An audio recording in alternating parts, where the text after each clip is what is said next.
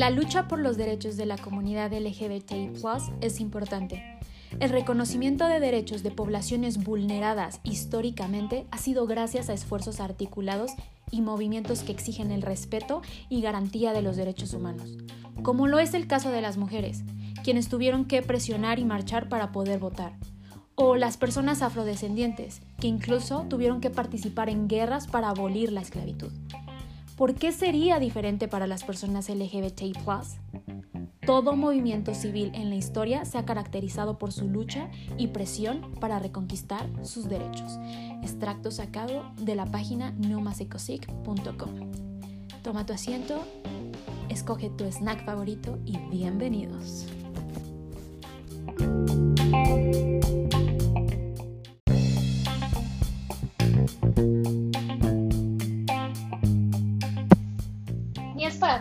Nace de la necesidad de tener pláticas incómodas con personas reales para sentirnos mucho más cómodos con nosotros mismos.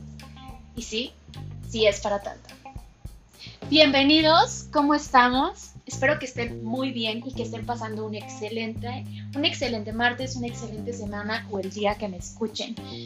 Eh, martes, miércoles, jueves, viernes. Ustedes saben que subimos podcast todos los martes, pero pues nos puedes escuchar cualquier día de la semana.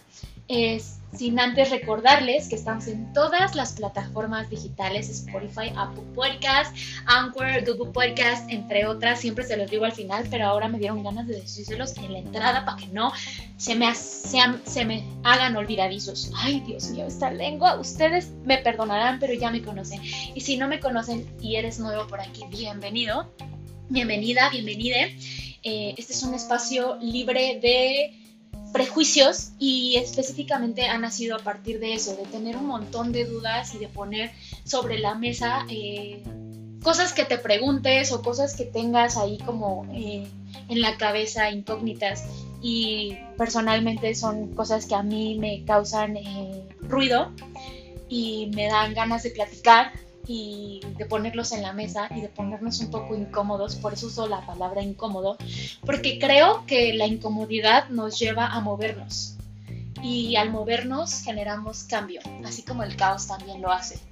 Entonces está bien padre, recuerda que este espacio está libre de cualquier prejuicio y es así como comienzo yo este programa. Les recuerdo que en este mes estamos celebrando el mes Pride. El martes pasado tuvimos un especial, bueno, un podcast donde hablamos de diversidad eh, sexual. Eh, tuve a dos psicólogas invitadas y hablamos un poco de los términos como sexo, género, orientación e identidad sexual. Si no lo has escuchado, te invito a que lo escuches, pauses en este momento el programa y vayas al otro episodio y lo escuches, porque me parece que es importante tener bien entendidos esos eh, términos, esa terminología, para poder darle entrada a este otro tema. El día de hoy eh, me siento muy contenta porque tengo una invitada eh, la cual me dio una gran apertura de idea y de percepción 360. Y de verdad que eh, me encantó su anécdota, me encantó la apertura, la libertad y la seguridad y la confianza que, con la que tomó este, este episodio. me siento demasiado afortunada de tener invitados con los cuales pueda yo hablar de estos temas y que nos ayuden a ponerlos sobre la mesa, más información, muchas más dudas y que allá afuera les provoque ruido y que mueva esa caja de Pandora para algunos, porque creo que son temas que, que son importantes hablar. Antes de entrar en materia y de presentar a mi invitada, quiero darles un poco de noticias eh, acerca de, pues, de todo esto del mes Pride que, que hemos tenido durante el mes. Eh, primero, en la semana escuché que en Estados Unidos Donald Trump estaba queriendo revocar una ley que se había aceptado en el mandato de Barack Obama para que las personas transexuales, transgénero y transvestí tuvieran acceso a salud pública y gratuita.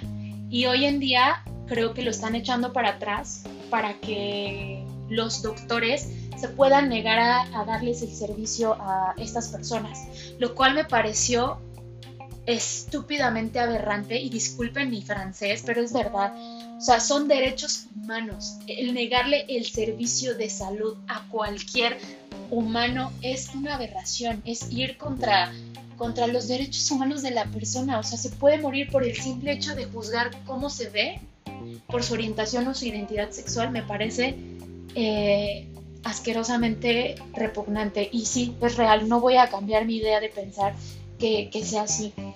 En materia de eso, me parece que estamos en un tiempo de avanzar y no de retroceder.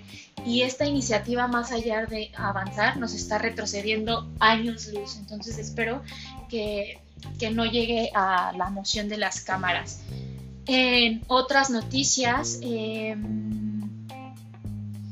en la semana tuvimos como el boom en redes sociales de Elizabeth, una mujer trans que fue eh, asesinada Actualmente no se ha dado como la actualización de la noticia, pero esto entra aún más dentro de todo este múltiple de casos que se viven en la, comunidad trans. Entonces, creo que hoy en día más que nunca es importante hablar de esos temas y de visibilizarlos para que no se sigan cometiendo estos actos de delincuencia, de homicidio, solo por el hecho de cómo se ve una persona o a quién decide o no amar. Entonces, por eso y más me parece importante poner sobre la mesa. Son noticias que están en las redes, son noticias que, vale la pena hablar y son noticias de las cuales hoy en día se hablan, pero ¿cuántos, cuántos casos se quedan en, un lugar oscuro del cual no salen? Entonces, te invito que si estos temas te hacen ruido, te informes más, te eduques más y aprendamos juntos de, de cómo generar eh, nuevos espacios y espacios libres, llenos de paz y de conciencia para todas las personas. Eh, voy a leer un, extracto que saqué de, una página que se llama nomasecosit.com. Eh, este tema, yo, yo quisiera hablar del tema, no he encontrado una persona que, que hable del tema. Así que si tú me estás escuchando allá afuera y conoces más acerca de los EcoSix o de las terapias de transformación, te invito a que te, contactes conmigo porque me parece un tema importante del cual se tiene que poner porque no me, me parece increíble que se siga dando en el siglo XXI este tipo de terapias de que están yendo en contra de los derechos humanos de las personas. Entonces, si tienes más curiosidad acerca de esto, te invito a que visites esta página. Y quiero decirles que yo me, o sea, yo sabía de estas terapias y empecé a escuchar de ellas eh, desde hace tiempo. Me parecían un mito para decirles, para serles sincera. Y después eh, vi la, la, serie de La Casa de las Flores y en la última temporada le dan espacio en manera un poco de parodia y de burla, pero realmente le, lo ponen ahí en el foco de que aún existen. Entonces te invito a que te informes más del tema y, si tú estuviste en alguna terapia eh, de este tipo o te han eh, metido información para que, para que asistas a este tipo de terapias, te invito a que visites la página www.nomasecosig.com S y latina G al final.com para que te llenes más información. Ahí hay algunos testimonios y puedes contactar a, la sociedad, a la asociación. Tiene alguna información y dice, la lucha por los derechos de la comunidad LGBT y es importante. La homosexualidad es una orientación sexual, no un sentimiento. Uno de los argumentos de los psicólogos que rechazan la diversidad sexual que la que la homosexualidad es un sentimiento, entre comillas. Esto es falso. La homosexualidad es una orientación sexual, por lo que es una condición que no se elige y que se va desarrollando naturalmente a lo largo de la vida de las personas. Los grupos que la rechazan usan este argumento para tratar de convencer a las personas LGBTI, a sus familiares, de que al considerarlo un sentimiento se puede suprimir o modificar. La homosexualidad nunca debió considerarse una enfermedad, Salió de la lista de enfermedades en 1973, después de una votación al interior de la APA, en la cual solo participaron y votaron especialistas con mayor reputación en el ámbito de la psiquiatría. El resultado de la votación reflejó que los estudios en ese entonces apuntaban que la homosexualidad no era ni es una enfermedad. Este consenso, consenso ha permanecido y se ha consolidado con el tiempo. Me parece información bastante importante por mencionar para comenzar este capítulo, ya que hablamos un poco de, discriminación y de cómo ha sido todo este proceso en la lucha de, derechos humanos y civiles para este sector. Como ya lo mencioné al principio, toda lucha comienza por esa lucha de derechos. Em, no me quiero aventar este intro muy largo porque ya inclusive es largo el, el programa, Quiero decirles que el día de hoy me acompaña Valeria, a quien le gusta que le digan Val, y me llenó de información y espero que los llene a ustedes. Hablamos de discriminación.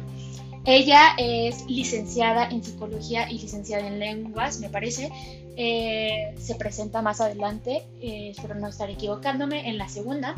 Eh, también me comenta que es educadora, lo cual, lo cual me pareció importante. Eh, ella pertenece al grupo LGBT y trata de este, entrar a este activismo constantemente. Ella es bisexual, tiene mayor preferencia por las mujeres y quiero que la escuchen porque nos cuenta su historia, nos da su testimonio de vida de cómo ha sido para ella todo este proceso, cómo ha vivido discriminación fuera y dentro de la misma comunidad y y desde su enfoque y su punto de vista lo que ha aprendido y lo que ha sido para ella eh, toda esta identidad y orientación sexual. Te invito a que la escuches. Este episodio de verdad está lleno de, información importante y que si estás allá afuera y tienes sentimientos encontrados y no te encuentras dentro de, de un ambiente seguro, con libertad y que dé paz para poder gozar tu identidad y tu orientación sexual, te invito a que busques la forma de encontrar tu tribu y de, sentirte seguro, porque vale la pena, porque mereces sentirte libre todo el tiempo. Eh, espero que este testimonio te sea de ayuda y que disfrutes tanto como yo esta entrevista.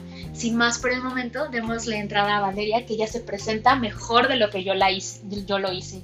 Eh, recuerda que este es un espacio libre de de prejuicios. Eh, y así espero que sea el mundo en un futuro libre de prejuicios. Eh, amor es amor, no lo olvides. Bienvenidos, esto es Ni es para tanto.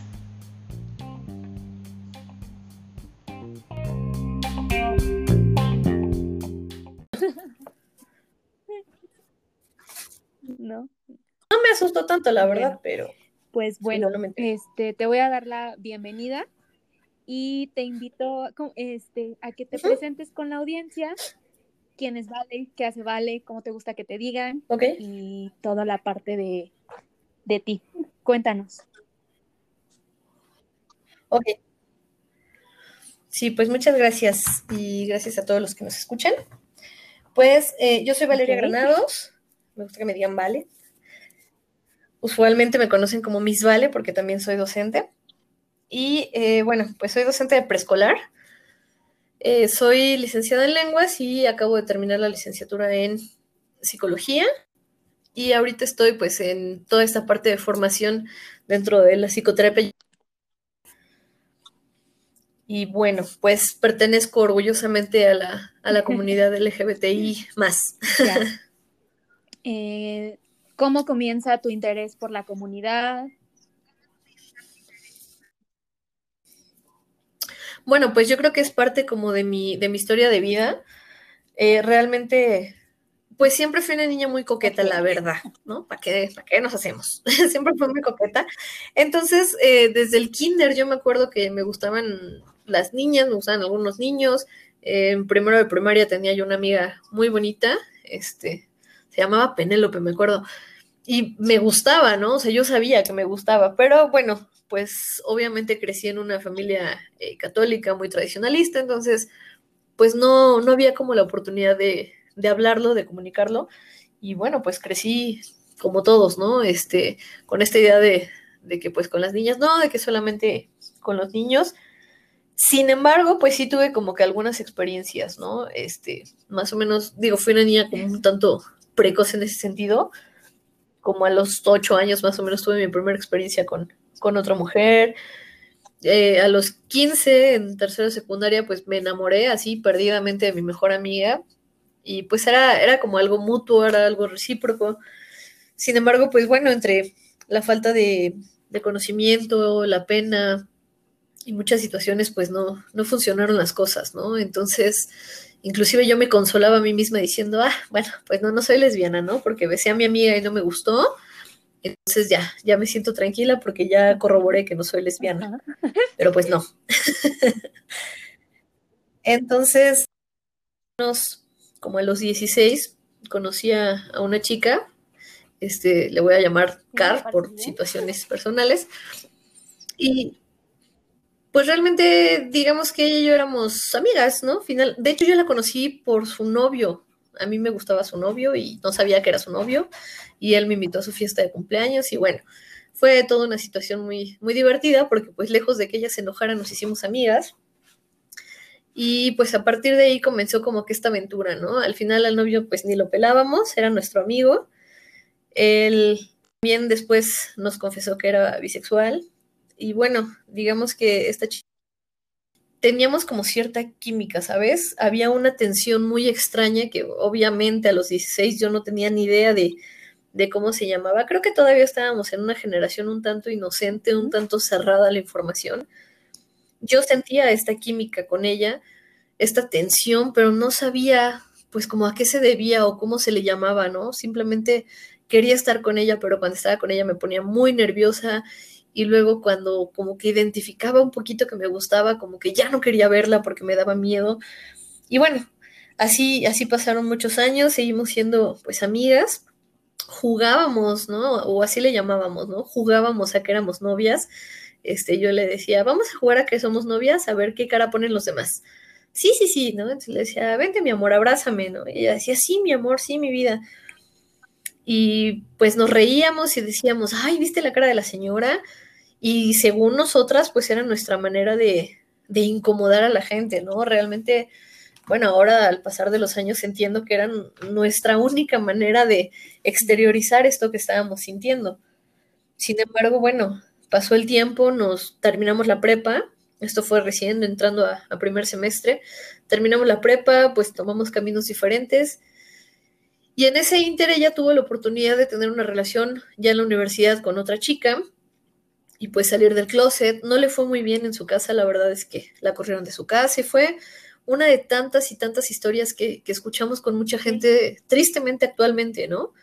Que, tus papás no entienden y que tus papás, bueno, te dicen hasta de lo que te van a morir, te vas a morir y te dicen que mejor esté muerta que, que gay, ¿no? Me ha pasado. Entonces, pues sí fue muy triste la situación de ella. Sin embargo, pues yo traté como de, de ocultar esta parte de mi preferencia, de seguir como dentro del camino trazado, por decirlo de alguna manera, dentro de la heterosexualidad. Pues la verdad es que yo tenía novios, pues por tener novio, ¿no? No, no porque me llamaran tanto la atención, sino porque pues era lo correcto, ¿no? Que una niña tuviera novio.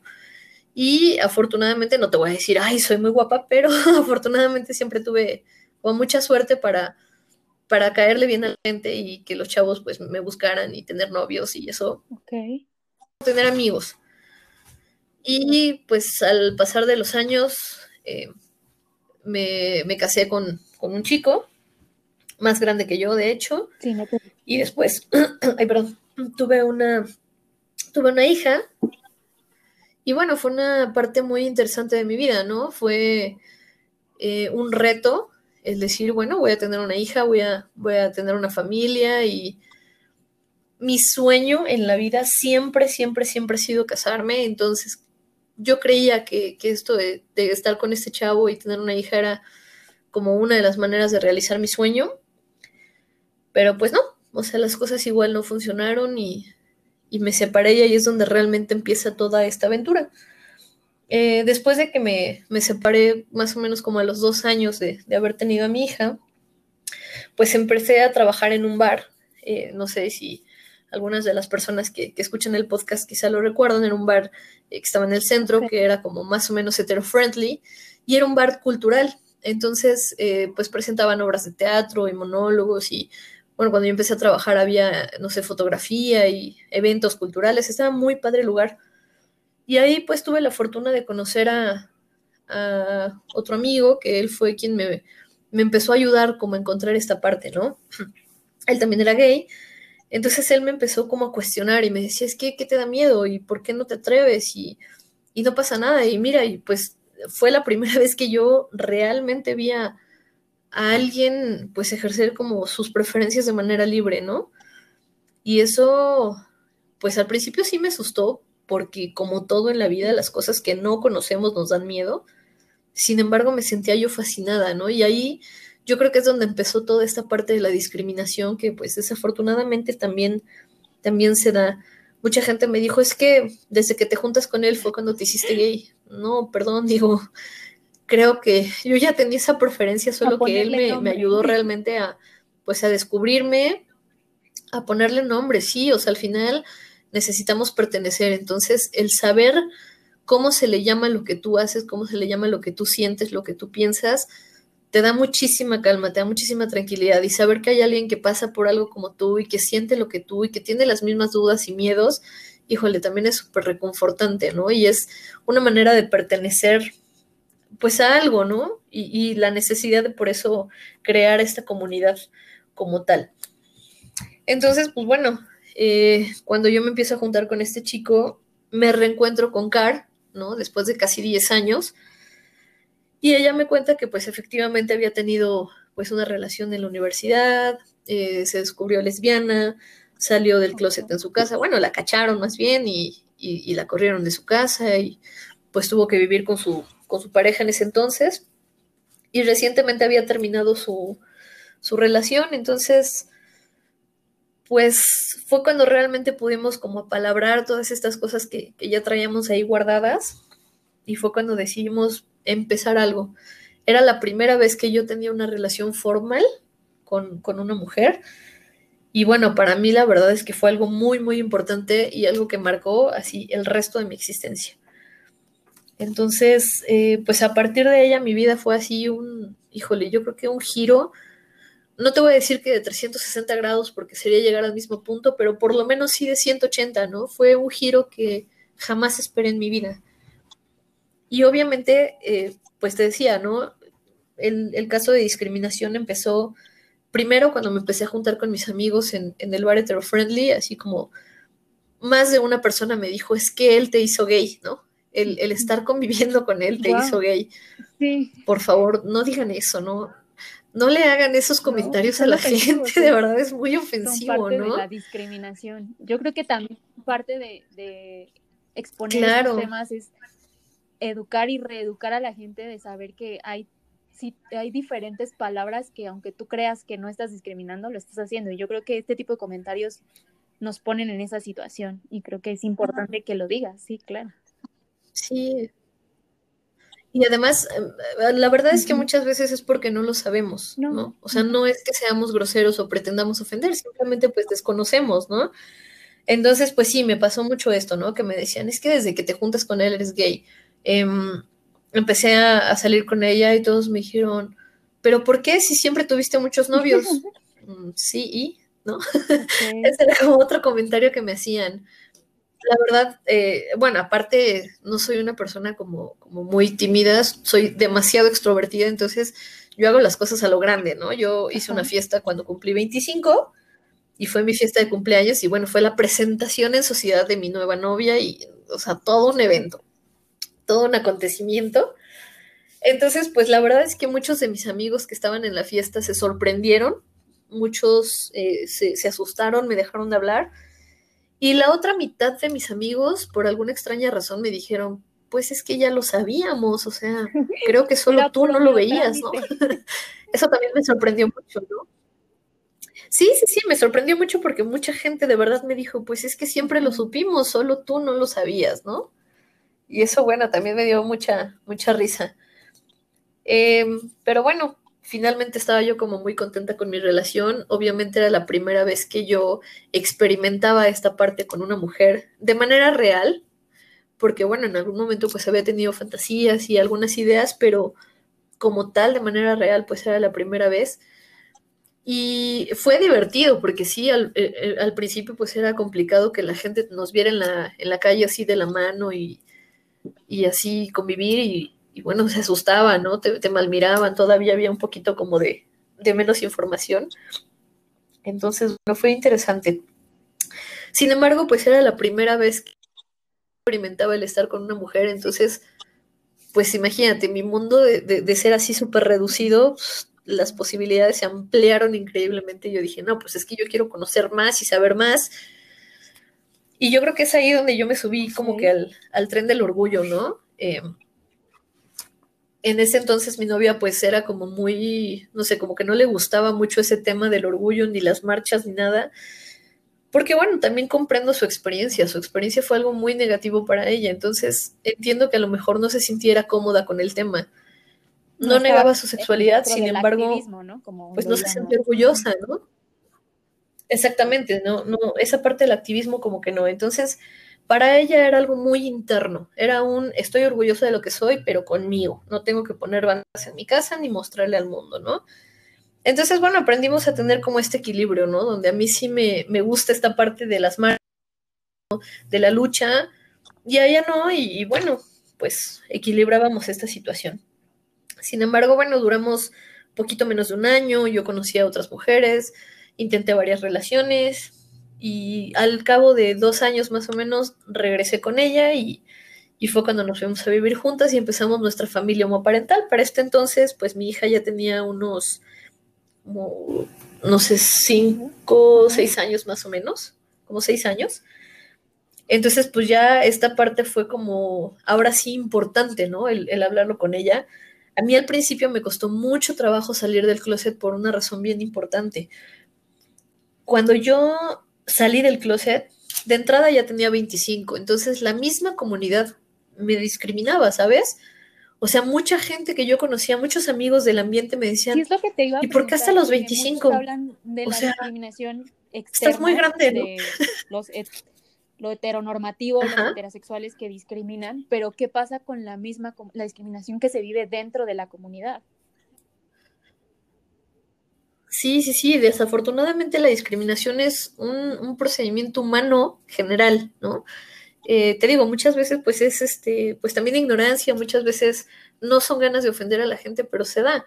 Entonces, dentro de la misma comunidad, a mí me decían, es que estás como muy grande para apenas salir del closet. Y yo decía, pero es pues, ¿por qué? Si apenas tuve mi primera experiencia, ¿no? Sí, o sea, como, como muchos de mis amigos habían salido del closet a los, no sé, a los 12, a los 15, a los 16, pues, que salgas a los 25 y era como, ¡ah! no, ya, ya no está dentro del, del estándar, ¿no? Entonces, también es increíble ver que a veces hasta dentro del mismo colectivo pues hay este tipo de situaciones y sí fue complicado, ¿no? Eh, yo misma también en algún momento pues fui víctima, por decirlo de alguna manera, por ignorancia de, de la discriminación. Yo también discriminé, eh, por ejemplo, bueno, en este caso con Car, eh, lo que yo hacía es que ella siempre fue una chica que pues su, su físico, su apariencia era un tanto masculina, ¿no? Tanto en la ropa, en sus modos, y sin embargo, eh, recién empezábamos una relación formal, yo les decía, no, es que yo quiero que te veas bonita, ¿no? O sea, yo quiero que te veas así, niña. No, no me sirve de nada que seas como muy masculina porque pues parece, para ese caso, pues voy a andar con un hombre, ¿no? Normal. O sea, yo si quiero andar con una mujer, pues quiero que sea una mujer bien, ¿no? Sí, femenina. Entonces, pues yo ahora Sí. comprendo que eso también era discriminación, porque bueno, entonces yo no tenía la información acerca de, de este tipo de identidad de género en el que ella no se sentía cómoda, pues a lo mejor usando, no sé, pantalón de mezclilla y camisita con, con tacones y con bolsa, ¿no? O sea, siempre fue una chica que usó camisas de cuadros Sí, y que, que son un cliché además, ¿no? O sea, son un cliché de, tienes una camisa de cuadros, eres lesbiana, o sea, no, pero no sé por qué también las lesbianas tenemos un gusto especial por las camisas de cuadro, eso es un cliché muy, muy no, la verdad no tiene sentido, pero bueno, sí pasa, sí pasa en la vida real, sí pasa, no sé. No, bueno, no es requisito, pero, no se pasa, ¿no? Hay personas. Entonces ella siempre andaba de tenis. sí, son lesbianas, pero también les gusta, se identifican muy bien con su lado femenino y les gusta verse femeninas y tampoco están como fuera de. Claro. Sí, sí, sí. Exacto, y ahora, bueno, ahora ya lo sé, ¿no? O sea, hay, hay como muchísimas maneras de, de mostrar tu identificación o de identificarte sexualmente o, tu identidad de género, que es a lo que, a lo que íbamos, ¿no? Pero bueno, en ese entonces, pues yo no lo sabía, digo, yo era nueva en el ambiente, ¿no? No conocía los términos, no sabía como algunas cosas y tampoco había tanta información, digo, te estoy hablando de hace... no es tanto pues, tiempo, si lo ponemos en, Como 10 años, ¿no? Cómo evolucionan las cosas, yo creo que hoy en día hay mucha más información y esperemos que con el tiempo exista más, pero qué importante es eso, informarnos. Sí, sí, sí, no, y que obviamente más gente se atreva a levantar la voz y a decir, pasa esto y existe esto, y, obviamente avalarlo con conocimientos científicos, ¿no? Porque muchas veces la gente dice, ah, no, pero esa es tu opinión, yo quiero que me des un hecho científico. Entonces, respaldarlo con estudios, respaldarlo con, con investigación científica, bueno, siempre te da claro algo mucho más, más amplio, ¿no? Entonces, pues imagínate, o sea, yo a los 25 discriminando a mi novia porque no era estéticamente femenina, este, siendo discriminada por la comunidad por, por haber salido del closet hasta los 25 y porque además tenía yo una hija, entonces eso ya no cuadraba con, con las lesbianas, ¿sabes? O sea, tener una hija siendo lesbiana es como malo, ¿no? Y bueno, realmente fue como complicado, sin embargo, al final sí pierdes amigos, desafortunadamente sí es una realidad, pero yo considero que se quedan quienes deben de quedarse. Los amigos que te aceptan se quedan, los amigos que no lo comprenden pues simplemente se alejan y, conoces más gente, ¿no? Y llegó un momento en el que pues mi mundo ya era completamente de ambiente, o sea, ya tengo muchos amigos heterosexuales también, pero mi círculo de amistades en algún punto fue completamente de ambiente, entonces pues ya, por ejemplo, ir a un antro, pues ya era como de vamos a un antro de ambiente porque no me siento cómoda en un, en un no sé, en un antro heterosexual, ¿no? Y pues se volvió como esto, esto parte de mi mundo. Entonces, hasta ahí, pues estaba como súper padre. Mi familia se volvió, este, parental porque, bueno, pues éramos mi, mi novia y yo con, con, mi hija, ¿no? Y éramos una familia funcional, eh, pues no sé, nos dividíamos las tareas, yo tenía un trabajo complicado, ella me ayudaba, pues, no sé, por ejemplo, yo iba por la niña a la escuela y luego iba por mi novia y luego me iban a dejar al trabajo, pero yo trabajaba en la tarde y ellas se iban a la casa, entonces mi novia pues hacía la comida, me ayudaba con, con la limpieza de la casa y ponía a mi niña a hacer las tareas y le enseñaba a hacer su cama y realmente pues le dábamos como que estos valores entre las dos, ¿no? Y, y bueno, por decirlo de alguna manera, ella decía que ella era como el papá de, mi hija, ¿no? Por, por esta misma cuestión de, identidad. Sin embargo, pues yo era la parte que proveía la, la, parte económica, o sea, ella también, pero vaya, como que yo trabajaba más tiempo y ella estaba más tiempo en casa. Y aún así, en, en, cuestión de identidad, pues yo soy como más femenina estéticamente que ella, ¿no? Entonces era complicado explicarle a la gente cómo funcionaban nuestros roles y cómo funcionaba esto con nuestra identidad de género y cómo funcionábamos como familia. Y a mí al principio me costó trabajo porque además, pues legalmente yo no tenía un soporte, ¿sabes? O sea, yo me separé del papá de mi hija, pues relativamente en buenos términos, pero a mí me daba miedo porque él era súper homofóbico. Entonces, yo tenía un miedo constante de que si él descubría que yo estaba con otra mujer, me iba a quitar a la niña. Y desafortunadamente en ese entonces no había una ley como tal que me protegiera. Afortunadamente algunos años después eh, se modificaron algunas leyes, empezaron a proteger más a las mujeres, empezaron a proteger más al colectivo y bueno, afortunadamente ahora ya no tengo esos temores.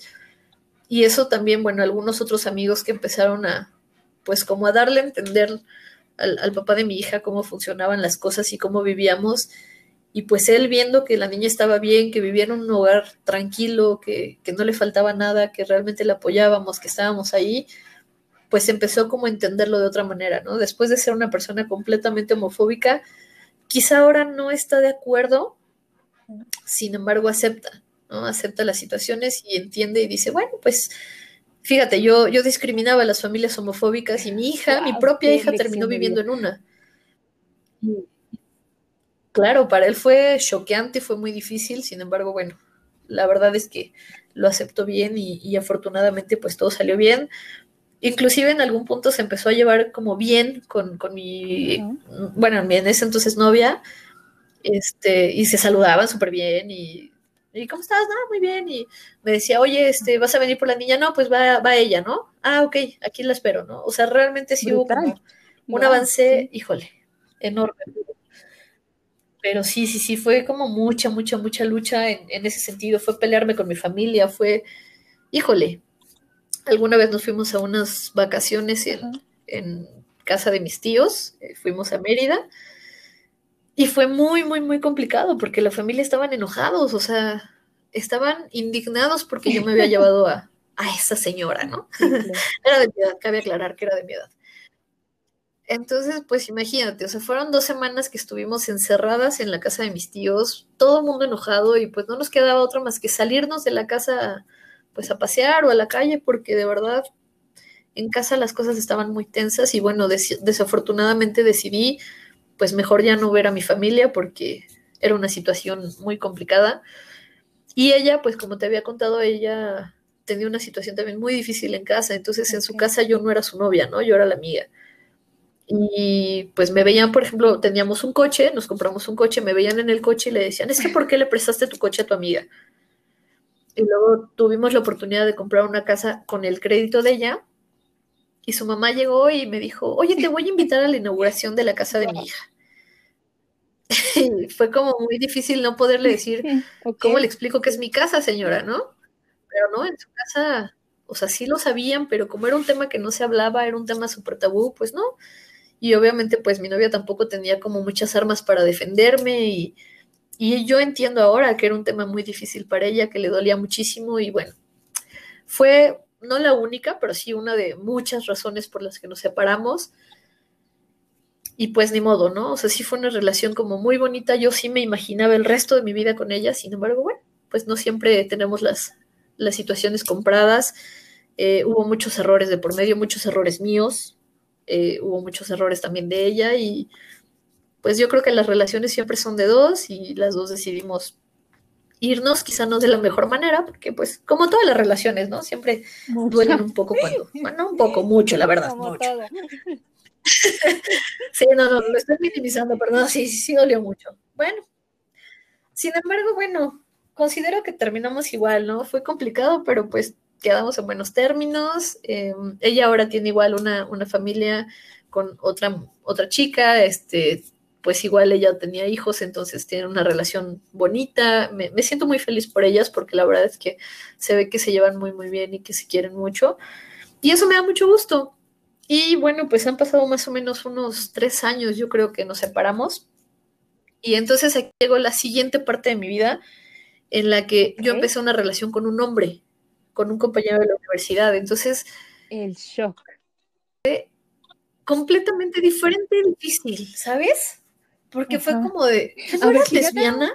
Este, en esta etiqueta, ¿cómo? El típico, ¿no? Sí, o sea, fue como de, ah, entonces sí era una etapa. No, no era una etapa. ¿Cómo? Entonces ya no eres lesbiana. Sí, sí, o sea, es que técnicamente soy bisexual, ¿no? O sea, sí me gustan más las mujeres, creo que me identifico más con las mujeres. Sin embargo, bueno, pues este chico también es muy lindo y pues me enamoré de él y me gusta mucho y la verdad es que me siento muy a gusto con él, ¿no? Ay, pero entonces, y seguramente extrañas a las mujeres. Pues, no sé, o sea, es como, ahorita estoy con él y, y no quiero estar con nadie más, ¿no? O sea, no importa si es mujer o es hombre, o, si fuera otra cosa. Entonces, pues bueno, todo el mundo, yo sí considero que, me gustan más las mujeres, este, considero que, porque bueno, yo pensaba que nunca iba a volver a tener una relación con un hombre y, bueno, mírame ahora, ¿no? Sí, sí, la vida te sorprende. Al final yo creo mucho en el amor, yo creo que, que te enamoras del, del alma de la persona, de su esencia y no de su cuerpo. Entonces, Creo que hay mucha gente que piensa como yo y, de verdad que es muy padre, ¿no? El enamorarte de una persona y no te importe, pues, cómo se ve físicamente, qué, no sé, qué genitales tiene, o sea, cómo se identifica. El aceptar y el respetar mucho esta parte de la identidad de género, híjole, me parece formidable, pero desafortunadamente, pues mis amigos heteros dijeron, ah, entonces sí fue una fase, ¿no? Este, mis amigas lesbianas dijeron, ¿yo era? ¿Como por qué o qué? Mi papá, bueno, después de que me dejó de hablar muchos años, ya me volvió a hablar porque ya estoy con un hombre, ¿no? Entonces es como súper triste que, ay, no, bueno, ya piensa que ya estoy normal, ¿no? O sea, estuve enferma, pero ya se me quitó. Entonces, son desafortunadamente este tipo de frases que te dicen y que duelen en lo más profundo y que no soy la única persona a la que se las han dicho. Eso y que te digan, es que eres una indecisa, ¿no? O sea, ¿cómo? ¿Andabas con un hombre, luego con una mujer y luego otra vez con un hombre? O sea, ya decídete. Estoy decidiendo a pues, más. estoy decidiendo, ¿no? Estoy decidiendo. Sí, Sí, ¿no? Entonces, eh, igual dentro del colectivo, ¿no? Es como de, ah, sí, LGBT, pero la B de bisexual casi no la mencionamos. Es un tema que pues, ahorita que estaba leyendo artículos, sí es como un poco de discriminación a la parte bisexual, porque es igual como, es que no se definen, y es como... Exacto. Sí, sí, sí, o sea, como que si eres gay, así súper orgullo gay, si eres lesbiana, súper orgullo lesbiana, pero si eres bi, es como de, ay, es que ya decidete, o eres heterosexual o no, ¿no? O sea, perteneces o no. Entonces es como súper complicado, la verdad, ser bisexual. Es un, pues finalmente es, parte, ¿no? De, la misma experiencia. Entonces, digo, en la última marcha tuve la oportunidad de ir con mi novio y fue muy extraño, o sea, fue como, como sentirse ajeno, ¿sabes? Como, ay, no, si no vengo con una chava de la mano, no pertenezco. Sí, no, no tienes idea, o sea, fue realmente un shock para mí. Sí el que yo me sintiera así. O sea, que yo misma me sintiera de esta manera como de... Sí, ¿no? Entonces imagínate, digo, no, no quiero ni imaginar algunas otras personas que, que viven también pues muchos, muchos tormentos solas, ¿no? Que no tienen con quién hablarlo. Muchas veces ni siquiera te atreves a hablarlo contigo mismo. O sea, a mí me costó mucho trabajo aceptarme yo. Deja de que me aceptara mi familia, que me aceptaran mis amigos. El yo hablar conmigo mismo y decir, acéptalo, te gustan las mujeres. Uf, no, no, fue un proceso muy difícil realmente y yo creo que dependió muchísimo de, de, esta, de esta chica que fue la que me ayudó a aceptarme y a salir del closet y a decir, ok, sí, sí me gustan las mujeres, ¿no? A veces de verdad ni contigo mismo lo quieres hablar, porque tienes tanto miedo y tienes tantos tabúes que dices, mejor ahí guardado en una cajita donde Pero nadie se entere. Porque es parte de tu identidad, de quién eres. Claro, y a mí me encantaría de verdad, híjole, invitar a mucha gente que, que si está escuchando este podcast y de verdad, de verdad tiene miedo, que se anime. O sea, habemos muchas personas que los vamos a entender. Va a haber mucha gente que no los entienda. Eso también es una realidad. No podemos pintar el mundo color de rosa. Pero afortunadamente es algo que cada día se destapa más. Y, yo creo que cuando, por ejemplo, los actores y, los cantantes eh, salen del closet, como se dice, eh, pues es una manera de invitar a la gente a que realmente lo aceptes, ¿no? Que realmente te des la oportunidad. Yo me acuerdo cuando conocí a, bueno, al que ahora es mi novio, nos conocimos en la universidad, él llegó y se integró, y mi mejor amigo en la escuela era gay también. Entonces me dice, ay, ¿ya viste al nuevo? Ay, sí, está bien bonito, que no sé qué. A mí se me hace que quiere conmigo porque no deja de voltear para acá. Y yo dije, ah, pues sí, la verdad es que sí, ¿no? Como que sí se ve, como que no se ve así súper, súper heterosexual. Entonces, eh, pues hicimos los arreglos para trabajar en un equipo juntos los tres. Y con ese pretexto, sí, yo, yo bien lanzada, así de, mis, mis, yo quiero trabajar con el nuevo. Ah, pues órale. sí, la verdad, sí, me vi bien lanzada. Pero eh, ya cuando estábamos así como que organizándonos, le dije, oye, ¿te puedo preguntar algo y no te ofendes? Sí, ¿qué pasó? Le dije, ¿tú eres gay? Y se empezó a reír y me dijo, ¿por qué me lo preguntas? Y le dije, no sé, como que te ves, ¿no? Ah, hay, hay un mito, o no sé qué tan mito sea, el, el gaydar o el, radar. Dicen que todos los que somos este, gays o bisexuales lo tenemos, ¿no? No sé, no sé qué tan cierto sea. A mí creo que nunca me ha fallado, o sea, he conocido gente que digo, ay, o sea, me hace que ella es de ambiente y luego platicando, pues resulta que sí no sé qué tan cierto sea, no sé si es una intuición, no sé si es una manera de ver las cosas o si ya nada más andas deseando que todo el mundo salga del closet, no, lo sé. Lo sientes como Pero bueno, es ciertas actitudes tal vez que te llevan a decir como que sí, ¿no? O no, no sé. Sí, quizá te identificas, no lo sé, la verdad es que nunca he sabido a qué se deba, pero es muy común, muy común escuchar lo del radar, ¿no? Lo del gaydar. Entonces yo pues vi a, mi compañero y le dije, es que como que mi radar suena cuando te veo, no sé. Este, y me dijo, no eres la primera persona que me lo pregunta. Y me dijo, pues mira, no me dio así la mejor creo que también por eso me empecé a enamorar de él. Me dice, mira, no diría que no soy gay porque nunca he tenido la experiencia. No ha llegado el príncipe azul que me haga gay. Pero no me cierro la oportunidad. Sin embargo, hasta ahorita te puedo decir que me gustan las mujeres, porque solo he tenido experiencias con mujeres. Quizá más adelante. Fue la mejor respuesta del mundo en la vida. O sea, me pareció, ¿sabes? Muy honesta, como decir, no lo sé. No lo sé porque tampoco he tenido la oportunidad, ¿no? Entonces, bueno, nos causó muchísima ya pudimos como que platicar y a raíz de eso fue cuando empezamos a salir y bueno, em, en ese tiempo mi mejor amigo falleció, entonces él fue como realmente pues un apoyo muy grande para mí en, todo este proceso de duelo, apenas tiene, justamente va a cumplir un año que falleció mi amigo, entonces pues bueno, obviamente para mí fue algo muy importante el contar con, con él, ¿no? Con mi novio. Sí. Y la verdad es que fue muy divertido el, ver su perspectiva, ¿sabes? Yo en algún trabajo de, dentro de la licenciatura de psicología alguna vez desarrollé esta hipótesis de que muchas veces, es una hipótesis, obviamente, no te podría dar un sustento científico así real. Cuéntanos. Pero yo tengo la idea de que todas las personas nacemos bisexuales, ¿sabes? Ok. Eh, por esta cuestión de que, bueno, tenemos eh, cromosomas, ¿no? Y tenemos como este lado femenino y masculino, desde el punto de vista que quieras verlo, o sea, desde la parte biológica, desde la parte energética, eh, de la parte holística, como tú quieras, pues técnicamente... Sí.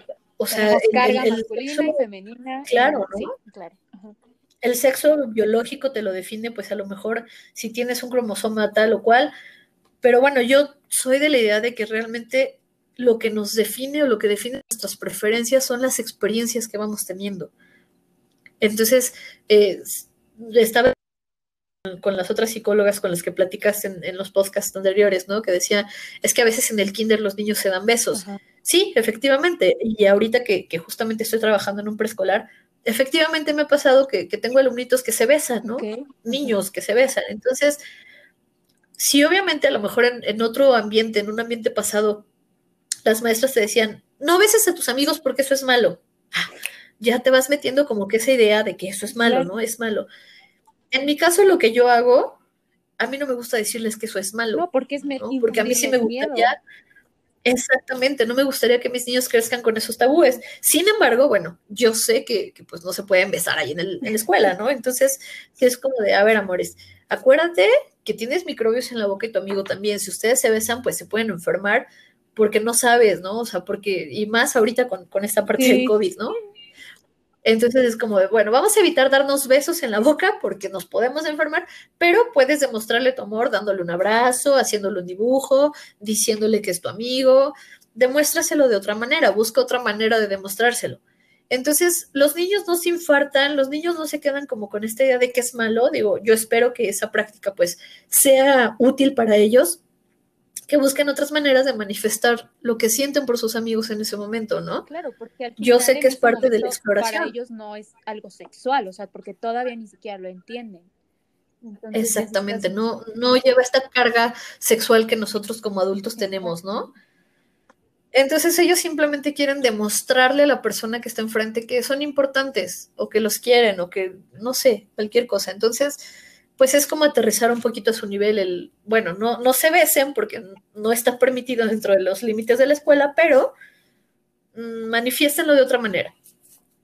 Y sí, sí me gustaría como ayudarlos, ¿no? A que esa parte pues crezcan como que sin tantos tabúes, que no crezcan así como, obviamente, por ejemplo, bueno, con, con mi hija igual, ¿no? Cuando, cuando me separé de, de mi exnovia, pues hablé con ella, ¿no? Y fue una oportunidad súper padre para también darle a ella esas bases y decirle, ¿sabes qué, amor? Pues mira, tú sabes que ella y yo estábamos en una relación, se terminó, se terminó porque las dos así lo decidimos. No quiere decir que ella ya no te quiera o que yo no te quiera, o sea, tú no tuviste nada de culpa en esto, pero a veces las relaciones son así.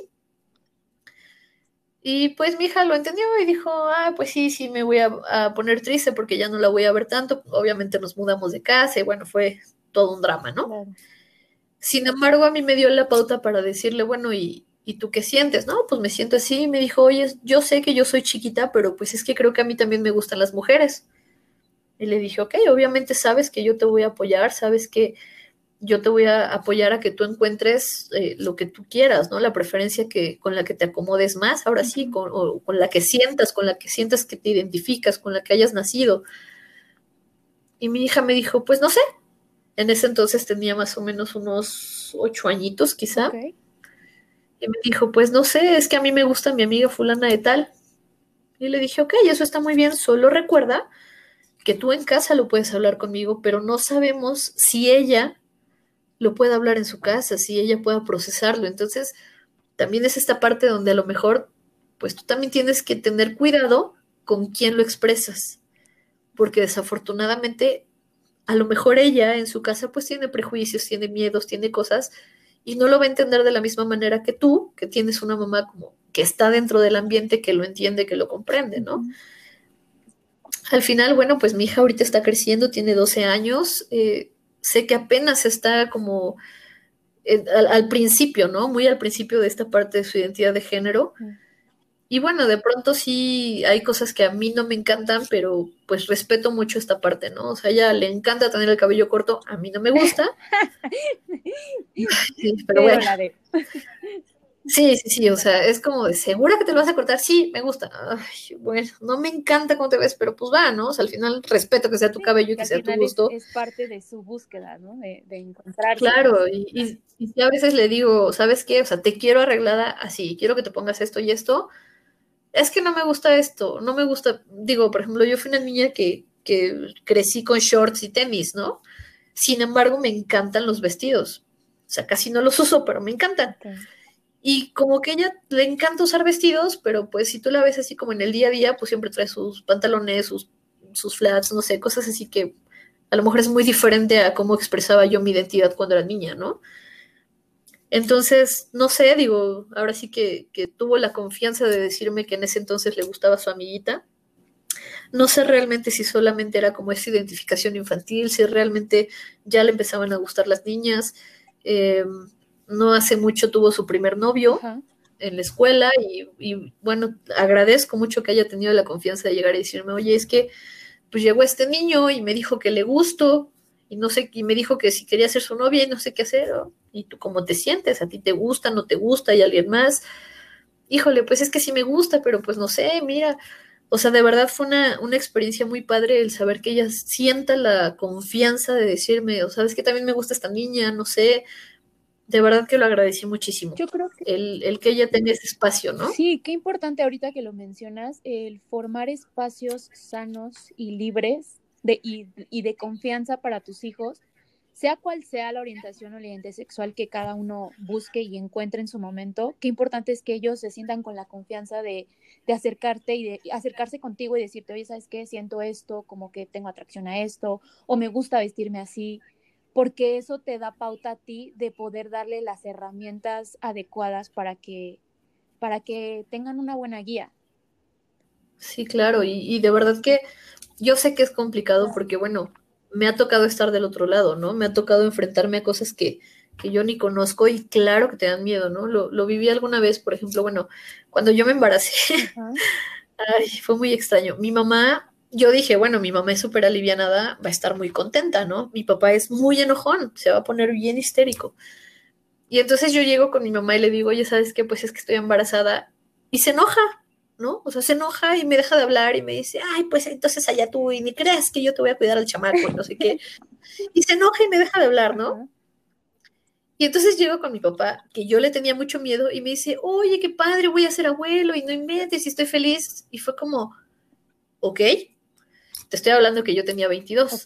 Y después, cuando, cuando salgo del closet, yo dije, bueno, pues si mi papá agarró la onda cuando me embaracé, ¿no? Y mi mamá estaba enojada. Y entonces, todo lo contrario, ¿no? O sea, yo hablo con mi mamá eh, en, en, medio de un truene así horrible, y yo así de, mamá, es que te tengo que confesar la verdad. Este, pues esta chava no es mi amiga, es, era mi novia y tronamos. Y mi mamá me dice, híjole, siempre lo supe como que sí, sí, como que sí tenía la idea y yo, ay, ¿no? Así como ustedes tienen el radar, las mamás también tienen su radar. Ah, sí, sí, una mamá siempre sabe que se haga es otro tema, ¿no? que no lo acepte es otro tema, pero que lo sabemos, pues sí, sí lo sabemos. Y entonces mi papá se enoja y me dice que no, que eso no es normal, que es una etapa, que no, que estoy confundida. Y no sabes qué triste fue esa parte, ¿no? El, el ver cómo, híjole, cómo hay cosas que aceptan y no aceptan. Y entonces un día llega mi hermano y me dice, oye, yo tengo muchos tatuajes y muchas perforaciones. Y llega mi hermano y me dice, oye, me perforé la lengua. Y yo me enojé y le dije, ¿cómo te perforas la lengua? Y, me dice, a ver, una, no eres mi mamá. Y dos, ¿qué te pasa si tú tienes como 20 perforaciones? Claro. Y en ese momento yo dije, oye, sí, oye, sí, porque a veces, o sea, no es que no estemos de acuerdo, o no es que, no sé, no sé, algo pasa con tu mente que te, te sabotea, ¿no?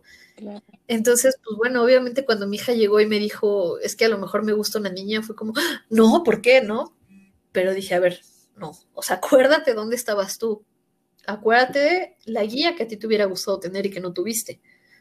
Sí, claro que es un shock, o sea, no es fácil para nadie. No quiero hacer pensar a, a las personas que nos escuchan que es un proceso súper sencillo, ¿no? Habrá sido sencillo para muchas personas, que bueno, hay personas para las que es muy complicado tanto aceptarse a uno mismo como aceptar a, tu hijo. Digo, afortunadamente también la televisión ha, empezado como a abrir mucho estos criterios, ¿no? Sí. De, del esposo que de pronto se vuelve mujer o del esposo que, que se va para estar una, una relación con otro hombre o la esposa que te deja por otra mujer, o sea, son cosas que realmente siempre han pasado, pero bueno, ahora ya las podemos televisar y ya las podemos ver y ya podemos hablar de ellas y, pues de pronto hay un poquito más de, información para decir, ah, bueno, pues sí, ¿no? O sea, no para satanizarlo, sino para decir, es algo normal. identificarte. El otro día yo escuché o leí, leí un tuit que decían como, dejen de poner este, parejas eh, homosexuales en las series, tampoco es a huevo. Y yo dije, no, es que sí es a huevo porque eso te ayuda a las personas que están allá afuera y no se sienten cómodas vean ese tipo de cosas y digan, oh, no soy el único, o no soy el único que me siento así, o la única que se siente así. Yo creo que te ayuda a buscar tu propia tribu y a identificarte y empezar a buscar las nuevas formas de, sí, de, identificarte. Yo creo que sí es importante. Sí, es súper, súper importante. Eh, todo este movimiento que hay ahora, así como de la visibilidad, ¿no? Para mí es súper importante. O sea, es, es algo que realmente sí nos hace falta porque entre más visibilidad haya, pues menos conflictos va a haber, o sea, va a haber más gente aceptándose, va a haber más gente que diga, ah, es normal. Es que, y, hay gente que está muy en contra y dice, es que lo quiere normalizar, pues sí, de eso se trata, de que sea normal, ¿no? O sea, yo, yo me acuerdo que, bueno, te, comentaba, ¿no? Con mi expareja, pues ella sacó un crédito, este, pues sola, ¿no? Yo no pude aportar con mi crédito, por ejemplo, o no pudimos usar el, el Cofinavit, ¿no? porque pues obviamente si de por sí casarse entre mujeres era súper complicado, pues ni hablar de usar servicios en conjunto, ¿no? O sea, ni hablar de que yo le pueda dar mi IMSS o de que ella me pueda dar este, o de que podamos juntar los créditos de, para sacar una casa, o sea, qué complicado es, ¿no? Entonces, digo, afortunadamente a lo mejor ahorita pues estoy con, con un hombre y pues yo sé que estos trámites son súper sencillos. Lo que me da tristeza es pensar que necesites estar como dentro de la heteronormatividad para, que sea sencillo. ¿No? Entonces, sí, sí necesitamos visibilizarlo, sí necesitamos que haya más para que también estas personas puedan empezar a, plantear movimientos y a, plantear reformas. Y bueno, qué bueno que cada vez hay más diputados y que cada vez hay más gente que está a favor del colectivo y, que realmente se mete en los puestos y que realmente propone eh, reformas, porque sí necesitamos todavía muchas reformas, ¿no? O sea, realmente eh, cuando empezábamos a buscar casa decían, ah, ¿y, quién de las dos la va a comprar? Es que la queremos comprar juntas. ¿Cómo? O sea, ¿cómo juntas? ¿Son hermanas? no, somos pareja. Híjole, eh, o sea, pero ¿cómo, no? Entonces yo veía la cara de las vendedoras que no tenían ni idea de qué les estábamos hablando, ¿no? Sí, o sea, como mucha gente, por ejemplo, dicen como, pues si ya se quieren, pues que se quieran, pero ¿para qué se quieren casar, no? Y es por eso, es todos estos temas que no nada más es como uno de amor no vive, ¿verdad? Entonces, claro, no, empezar a construir una vida, una familia, una casa, hay leyes y esas leyes también se tienen que acomodar a, lo, a las nuevas situaciones. Y obviamente, pues las leyes son para protegernos, ¿no? O sea, digo, a lo mejor, por ejemplo, en, en, dentro de la heteronormatividad existe la ley del concubinato. Uh -huh. Si yo vivo con una persona, con un señor, por 10 años, por decir algo, y nunca nos casamos, pero 10 años vivimos juntos, y no sé, a, a la persona le pasa algo, yo me quedo protegida. Claro, sí. A lo mejor la casa que él compró, me puedo quedar yo en ella porque tenemos hijos, no sé, o sea, hay como situaciones en las que te protegen. Si a lo mejor, por ejemplo, en este caso en el que yo vivía con mi expareja, ¿no? Su familia no aceptaba que éramos pareja.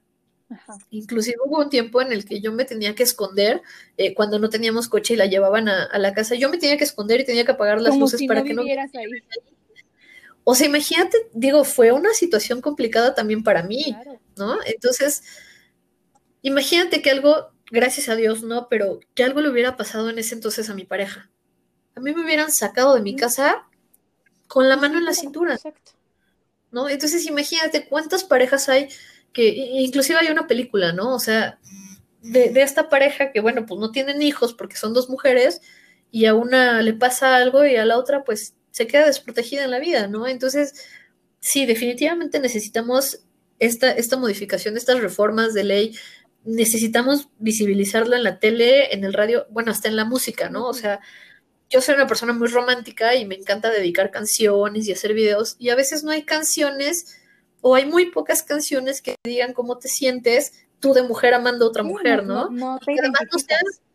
que no sea nada más el mujer, porque digo, perdón, pero también es un cliché. Entonces, pues realmente hay como muy pocas canciones que toquen el tema eh, de, de hombre con hombre o de hombre con mujer. Y bueno, definitivamente yo a la fecha no he escuchado ninguna canción que hable de, de querer a un hombre o a una mujer por igual. O sea, no. Músicos allá Realmente afuera, por favor, este Sí, es su si me están escuchando, amigos, ahí está su área de oportunidad. Sí, claro.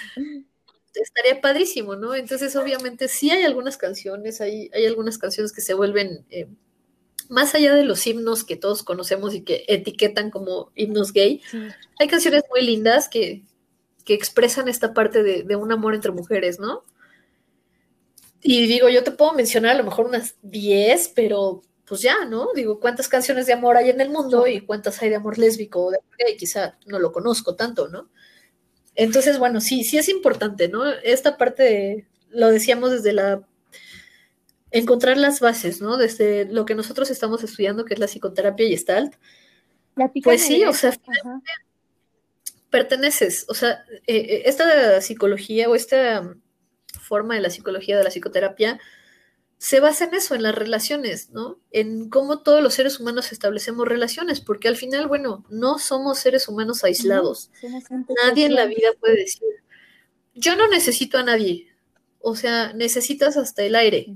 Necesitas el aire, necesitas el piso, necesitas gravedad para no salir volando, necesitas un techo para dormir. Todos necesitamos y somos dependientes de algo o de alguien, ¿no?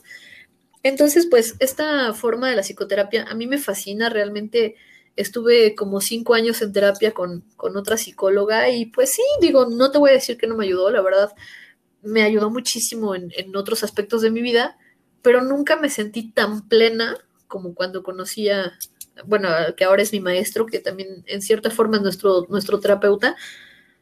Híjole, y, y obviamente, de verdad, bien importante, sí tomar terapia, o sea, tomar terapia, no digo que es el único camino, porque no es cierto, ¿no? A veces una plática con tus amigos, un café con tus amigos te hace entender las cosas y, y razonarlas y no por eso ya tienes que ir a terapia, o sea, pero es otra buena Todos alternativa por expresar, ¿no? Sí, bueno, y, y fíjate, les decía yo, me, me tocó en una exposición, ¿no? Y decían, ¿acaso la terapia es el único camino? No, claro que no, claro que no. la terapia no es el único camino para estar bien, o sea, existe el arte, la música, eh, los hobbies, la terapia ocupacional, tus amigas, escribir un diario, o sea, sí hay muchas maneras de, tener salud mental, la terapia no es la única, o sea, sería una... Pero es una excelente herramienta, ¿no? Y además, bueno, les decía yo, la terapia no es para todos ni es igual, ¿no? O sea, no es lo mismo que tú vayas con un eh, psicoanalista, que vayas con un psicoterapeuta gestalt, que vayas con un cognitivo conductual, porque a lo mejor no, ese tipo de, de, terapias, pues no son las adecuadas para ti, ¿no? O sea, yo estuve cinco años con una psicóloga que es cognitivo conductual, y pues sí me ayudó, pero no me sentía como súper realizada, ¿no? Y sin embargo, bueno, en estos dos o tres años que he estado en contacto con la psicoterapia Gestalt, uy, he sido muy, muy feliz de verdad y, se la recomiendo a mucha gente porque a mí me hizo muy feliz, ¿no? Entonces, desde este enfoque, obviamente dice que todos somos relacionales, todos somos dependientes de algo y de alguien y, y manejamos un concepto que son los grounds, que son las personas que están ahí en tu vida, ¿no? Que son las que te mantienen, por decirlo de alguna manera, a flote. ¿Quiénes son tus grounds? No necesariamente tiene que ser tu familia. Sí, a lo mejor un ground puede ser tu papá, pero tu mamá no. Tu mejor amiga y tu hija, ¿no? O sea, son las personas que, que realmente hacen que tu vida funcione y tenga sentido. Entonces, o sea, si yo te digo, a ver, te vas a ir a una isla desierta con cuatro personas, esas cuatro personas son tus grounds. Puede ser tu pareja, puede ser que tu pareja no lo sea puede ser tu mamá, puede ser que tu mamá no lo sea, puede ser que no sea nadie de tu familia, ¿no? O sea, a lo mejor tu familia, pues no, no, no, te juzga, te critica, eh, te trata mal, no te entiende, pues a lo mejor ellos no lo son, a lo mejor tu mejor amiga sí. Entonces, bueno, los grounds son estas personas que nos sostienen. Y dentro de, esta, dentro de este enfoque es lo que nos dice, ¿no? Eh, tanto necesitamos de la relación con el otro como de la relación con, contigo mismo. Entonces, lo que te decía, a veces es hasta bien difícil hablar contigo mismo y decir, oye, sí te gustan las mujeres, oye, sí te gustan los hombres, me gustan, no sé, como que sí te ves así, pero me quiero vestir de mujer, o híjole, ¿qué se sentirá si me pongo ese vestido? Sí es bien importante, sí es muy importante y obviamente, eh, como te decía, hacer una comunidad para que pertenezcas, para que tú llegues con otra persona y le digas, ¿sabes qué? Me puse el vestido de mi esposa o me puse los zapatos de mi hermana y se sintió bien, ¿no? O sea, se sintió natural. O sabes qué, estuve hablando tres horas con esta chava y sentí algo, sentí, ya sabes, esta emoción de... Emoción. Exacto, ¿no? Entonces, sí, es, es importante el pertenecer, sí es como parte del, del género, de los seres humanos. No podemos aislarnos y creer que solo a nosotros nos pasa porque no es real, ¿no? Entonces sí es importante como que buscar este tipo de, comunidades, por ejemplo, las terapias de grupo, ¿no? Eh, a lo mejor para otras situaciones, yo me acuerdo, digo, hace seis años falleció mi hermano y bueno, mi mamá estaba súper triste y eh, empezó a hacer un diplomado de, de tanatología y posteriormente, no me acuerdo si al año, hizo otra vez el mismo diplomado, pero coincide que había como más mamás que habían perdido a sus hijos. Entonces, pues a mi mamá le empezó a dar como que esta sensación de que no está sola, de que el dolor que ella compartía era igual al de otra mamá, ¿no? Entonces, por ejemplo, bueno, nosotros en, psicoterapia y está el relacional, decía una de las psicólogas con las que, con las que estuviste en, en, los otros programas, es que hay que ser empáticos. Bueno, nosotros en la psicoterapia y Gestalt decimos que no existe la empatía en el sentido de que no puedo entender cómo te sientes. jamás voy a estar en tus zapatos, jamás voy a sentir que lo que a ti te pasa es lo mismo que a mí me pasa. Sin embargo, sí podemos conectar mi propia experiencia con la tuya. Sí te puedes identificar con mi historia, sí me puedes decir, es que a mí no me pasó nada de eso. Y eso está bien. Pero... O sea, tu historia no tiene que ser igual a la mía, ¿no? Pero a lo mejor algo de lo que yo dije a ti te pasó, porque a lo mejor también tienes hijos, porque a lo mejor digo, ¿cuántos hombres no se atreven a salir del closet porque tienen hijos y una esposa y qué va a decir la sociedad, ¿no? Entonces, sí, a lo mejor el, el hecho de escuchar, de normalizar lo que decías, pues te sirve para que algo te haga clic y algo te identifique y algo te diga, bueno, yo sí soy heterosexual, pero quiero apoyar a mis amigos, quiero apoyar a, mi hermano, a, mi primo, ¿no? Entonces, sí, me acuerdo que en, una fiesta, este, había, fuimos a un cumpleaños y había muchísima gente del colectivo. Y yo tengo un primo que pues nunca lo dijo, o sea, jamás lo dijo en voz alta, pero pues todos sabíamos que era gay, ¿no? Sí. Entonces, eh, llego y me lo encuentro y le digo, ¿cómo estás, primo? Te lo juro, se puso transparente, me dice, ¿qué haces aquí? Y yo, pues lo mismo que tú, estamos en el cumpleaños de nuestro amigo en común, ¿no? ¿O quién vienes? Este, y yo, relájate, te voy a presentar a mi novia. Cuando yo le dije mi novia, le cambió totalmente. Él o sea, se sintió completamente relajado y dijo, ah, ok, ay, ¿cómo estás? Mucho gusto, que no sé qué, ah, sí, yo soy su primo, que no sé qué, ay, mira, te presento a mi novio, ¿no? Oye, pues qué buena onda que estás aquí, o sea, híjole, así se súper relajó, ¿no? Entonces yo lo entendí y dije, pobrecito, realmente, ¿cuánto estrés debe de tener todo el tiempo de no poder decirlo en la familia, de no poderlo decir en voz alta, para que se haya sentido tan agredido cuando yo lo encontré, ¿no? Claro. Y, alguna vez, bueno, también uno de los muchos conflictos que tuve con mi ex, un día estábamos en galerías de la mano, te digo, yo soy maestra, entonces me encuentro a una mamá con su hija y así en mi sale. Yo le, o sea, le aventé la mano hasta el otro lado de la plaza a mi novia, ¿no? Le aventé la mano, me di la vuelta y decía, hola fulanita, ¿cómo estás? ¿Y qué está haciendo mi vale? No, pues aquí comprando. Y pues la mamá así como que, ¿viene sola? Y yo, ah, este Entonces, bueno, pues ya saludo a mi alumna, saludo a la mamá, se van. Y cuando yo busco a mi novia, pues ya está del otro lado de la plaza, enojadísima. Claro. Y tiene razón, o sea, ¿por qué me avientas la mano? ¿Por qué me niegas? O sea, ¿por, qué me niegas? ¿Por qué me avientas la mano? Va la revancha, ¿no? Otro día vamos al cine y están sus amigos del trabajo. Y pues me avienta, pero así, o sea, ya me aventó hasta el otro asiento. Y yo, como, ¿por qué? Es que la de enfrente, la de enfrente trabaja en mi oficina. Y yo, ¿y? O sea, ¿y te conoce? ¿Te habla? Pues no, pero trabaja en mi oficina. O sea. Entonces, imagínate, o sea, el estrés que tienes realmente, pues, de la situación de, de la gente, ¿no? Entonces, digo, qué feo que, necesites un grupo para pertenecer porque sientes que no perteneces a la sociedad, ¿no? Entonces, bueno, desafortunadamente tenemos que hacer este bares de ambiente para que tú puedas ir ahí y relajarte y sentirte parte de. Claro. hetero va a un bar de ambiente, pues no se siente fuera de lugar, ¿no? O quizá no, bueno, no lo sé, yo voy y no me siento fuera de lugar.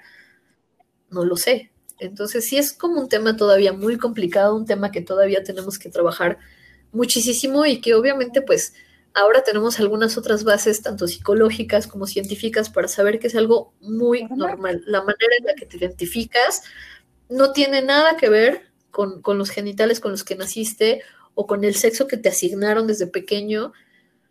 Y pues obviamente está en nosotros el, el ir eh, desarrollando este tipo de ideas, ¿no? En, el colegio donde yo trabajo, pues es un colegio, pues, con mucha apertura, donde existen, pues, fácil como 10 familias este, homoparentales reconocidas. A nosotros como maestros nos dicen, oye, mira, este chiquito este, es de una familia homoparental, tiene dos mamás, así, así. Ah, ok, perfecto pues ya nada más tienes que tener cuidado de no decirle, a ver, ¿y, sus papás? qué importancia ahorita que lo dices, prepararse, y lo decía la otra psicóloga, reeducarnos y educarnos también del tema, porque ya, o sea, ya es algo que no puedes ponerle una manta y decir, no existe, ¿sabes? Está ahí y cada día está mucho más presente y creo que es nuestra obligación educarnos para que esas nuevas generaciones se sientan parte de y cada día sea más, pues, normal, porque es eso, normal. Claro, es, es, normal y lo vivimos, híjole, yo creo que si supieras cuánta gente lo vive en la vida real, no, o sea, no, como que a veces no tenemos idea, ¿no?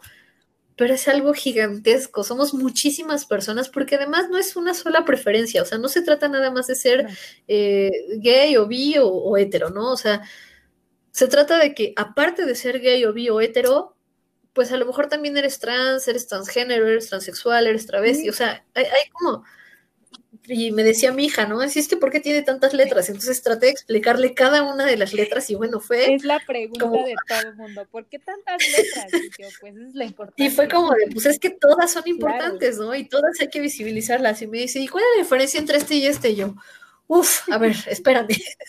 Déjame meter a Google y te digo bien, porque yo tengo la idea de qué es esto y esto, pero no estoy segura. Déjame lo, lo googleo, ¿no? Entonces me decía mi hija, ¿cuál es la diferencia entre queer y no me acuerdo qué otro yo? Ay, a ver, espérame, te explico. Entonces, bueno, estuvo interesante, ¿no? Porque nos, nos aculturamos las dos juntas y eso me parece fenomenal. Me parece que mi hija tiene muchos elementos para elegir libremente lo que a ella le parezca y eso a mí como mamá pues siempre me va a hacer muy feliz. Y además no me importa si al resto del mundo no le hace feliz, ¿no? No. Entonces, y al final, qué padre que, que, tú seas muy abierta en cuanto a esa información, porque ella también lo comparte allá afuera a su manera y con su visión, y eso también, de alguna manera, es un efecto dominó.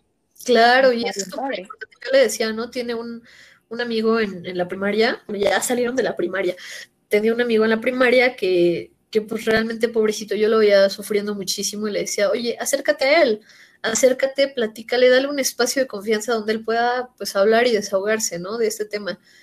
Entonces, afortunadamente, pues mi hija es una niña muy noble, muy tierna y como que fue a hacer una amistad con este niño y siento que le ayudó como a, tener esa, ese espacio seguro donde él se pudiera expresar y decir, oye, ¿sabes qué? Es que me siento así y sé que no es normal y mi hija poderle decir, tranquilo, es normal, mira, esto y existen estas cosas y son normales y tú tranquilo y no eres un extraterrestre, ¿no? O sea, claro.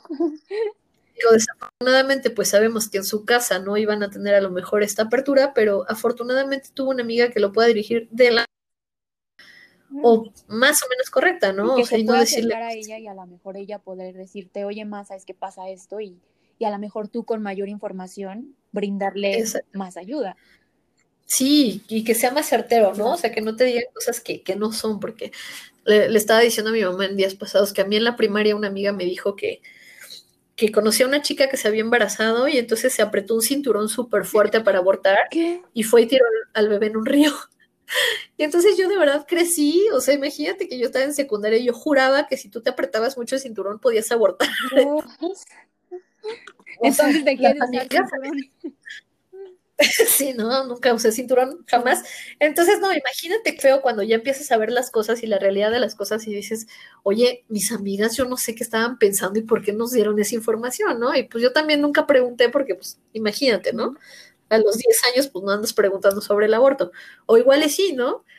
Entonces, bueno, en mi caso, a lo mejor yo no tuve una excelente experiencia. Eh, creo que tampoco fue tan mala como podría haber sido la de otras personas sin embargo, tampoco fue hermosa y maravillosa, ¿no? Tengo amigos que los aceptan como son y desde los cinco años ya sabían que eran gay y los apoyan. Felicidades, de verdad. Y, los que de verdad estamos del otro lado, los que tienen 40, 50 años y no han podido salir del closet, híjole, de verdad, me da mucha tristeza, háganlo, ¿no? O sea, inténtenlo, pidan ayuda, busquen amigos, busquen gente que esté dentro de eso, porque al final también mucha de la homofobia es eso, ¿no? Es que es algo en lo que te sientes atraído, pero como no lo quieres aceptar, pues lo rechazas y lo rechazas muy fuerte, ¿no? Entonces, ahí yo creo que ahí podemos establecer así como que este, esta lucecita de claridad para todos, ¿no? Y obviamente, pues bueno, eh, hacer el bonito comercial de que, de que servicios ahí están también a la orden. este, igual eh, pues tenemos una página, de hecho tenemos una página en, Instagram, yo tengo mi, mi, face como psicóloga y, toda esta onda.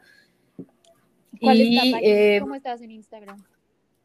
En Insta es psicoayuda, guion bajo online, si me equivoco.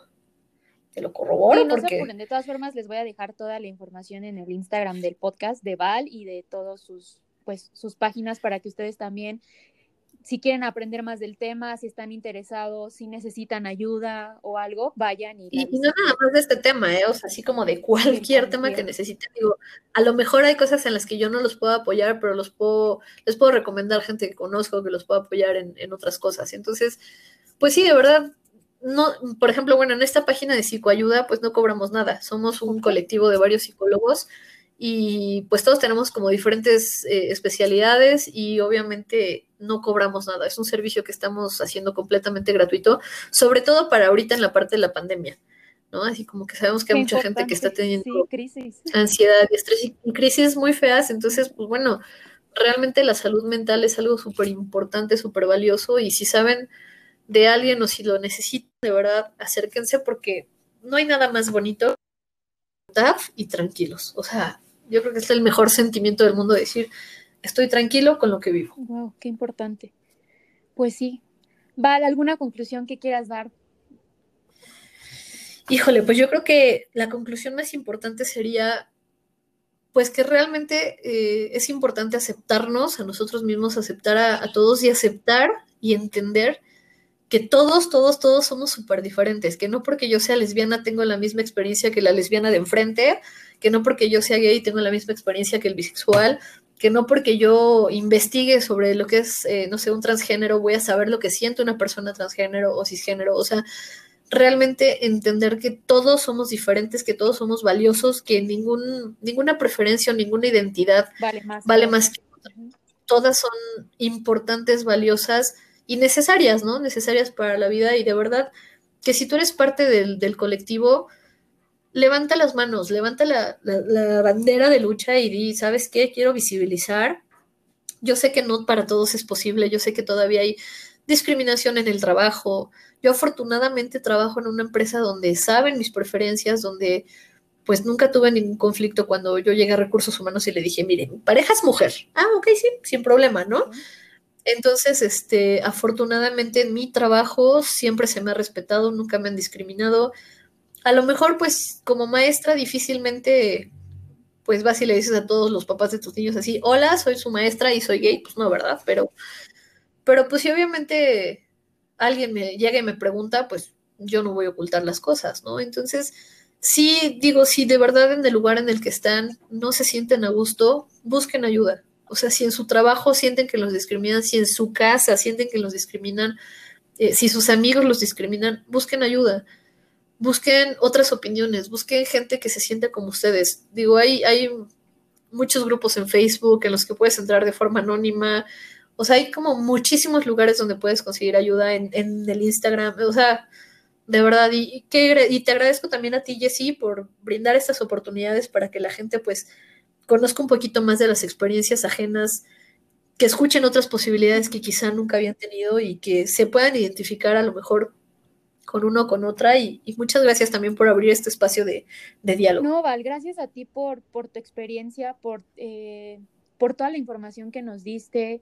De verdad que te lo agradezco mucho, eh, la seguridad con lo que lo dices, eh, la apertura que tienes y creo que lo más importante, el que tú te sientas libre, en paz y tranquila con tu identidad y tu orientación sexual es bien importante y de verdad que es aleccionante para los de allá afuera. O sea, si allá afuera los que nos escuchan hay alguien que no ha tenido la seguridad para poder salir y decir, me gusta esto, quiero esto, creo que tu, tu anécdota, tu información va a ser de, de gran ayuda y de verdad que, que, muchas gracias y espero que cada día se abran más espacios en los que se pongan estos temas a la mesa, porque de verdad que, que vale la pena. Y allá afuera eso, preguntarnos, porque creo que no nos preguntamos, no nos damos el espacio a veces. Y creo que es Sí. importante. No, y además, o sea, no soy así como, ay, es que ella porque es una persona súper reconocida y súper única. No, o sea, soy una persona No. normal como cualquier otra, ¿no? También hacer esa, esa mención. Claro, son personas comunes y corrientes que están en esta vida viviendo su vida de la mejor manera posible. Y de verdad que muchísimas gracias. Y qué padre que, que estés apoyando y que estés dentro de la comunidad y que no te quedes solo con, con la información que tienes, sino que todos los días te estás documentando y educando y al mismo tiempo educando otras vidas de alguna manera, como maestra y como, como persona parte de la comunidad. De verdad que muchas gracias. No, gracias a ti. Pues, Y gracias a todos los que están escuchando también este podcast. Sí, Val. Pues despídete y fue un gustazo hablar contigo. De verdad que es una gran experiencia escucharte. No, pues muchísimas gracias de verdad eh, a ti y a todos.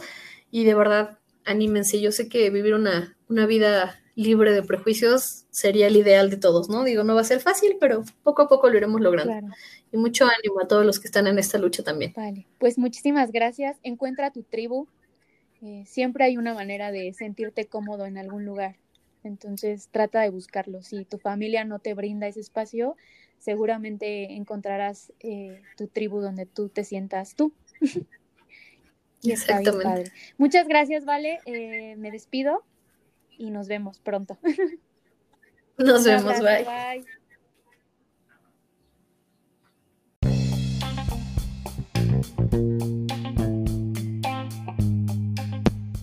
Mil gracias, Val, de verdad que tu testimonio nos llena de información y mil gracias a ti que te has quedado hasta aquí ah, en este episodio.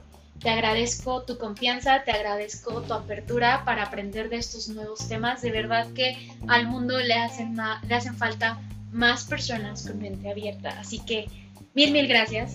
Gracias porque estamos generando eh, ruido en las demás personas.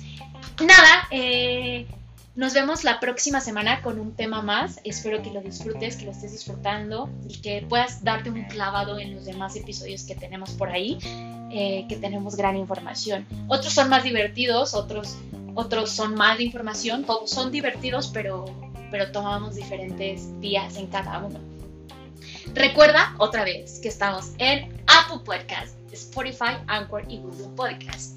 Y espero que esta semana te lleves un gran mensaje. Eh, amor es amor, busca tu tribu.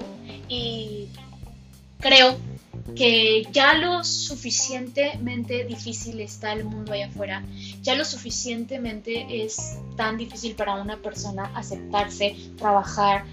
Eh, como dice nuestra invitada, o sea, fue muy difícil para mí encontrar mi etiqueta o mi palabra o lo que soy ya, es un camino complicado, lleno de baches. Cada quien, cada cabeza es un mundo y cada quien lleva su historia y sus, sus procesos y sus problemas. No lo hagamos más complicado. Pavimentemos espacios llenos de, de tolerancia, de paciencia, de paz, de vulnerabilidad, de empatía, de, de libertad y sobre todo, sobre todo de amor. Muchas gracias, nos vemos la próxima y punto pelota, tío, que hemos terminado. thank you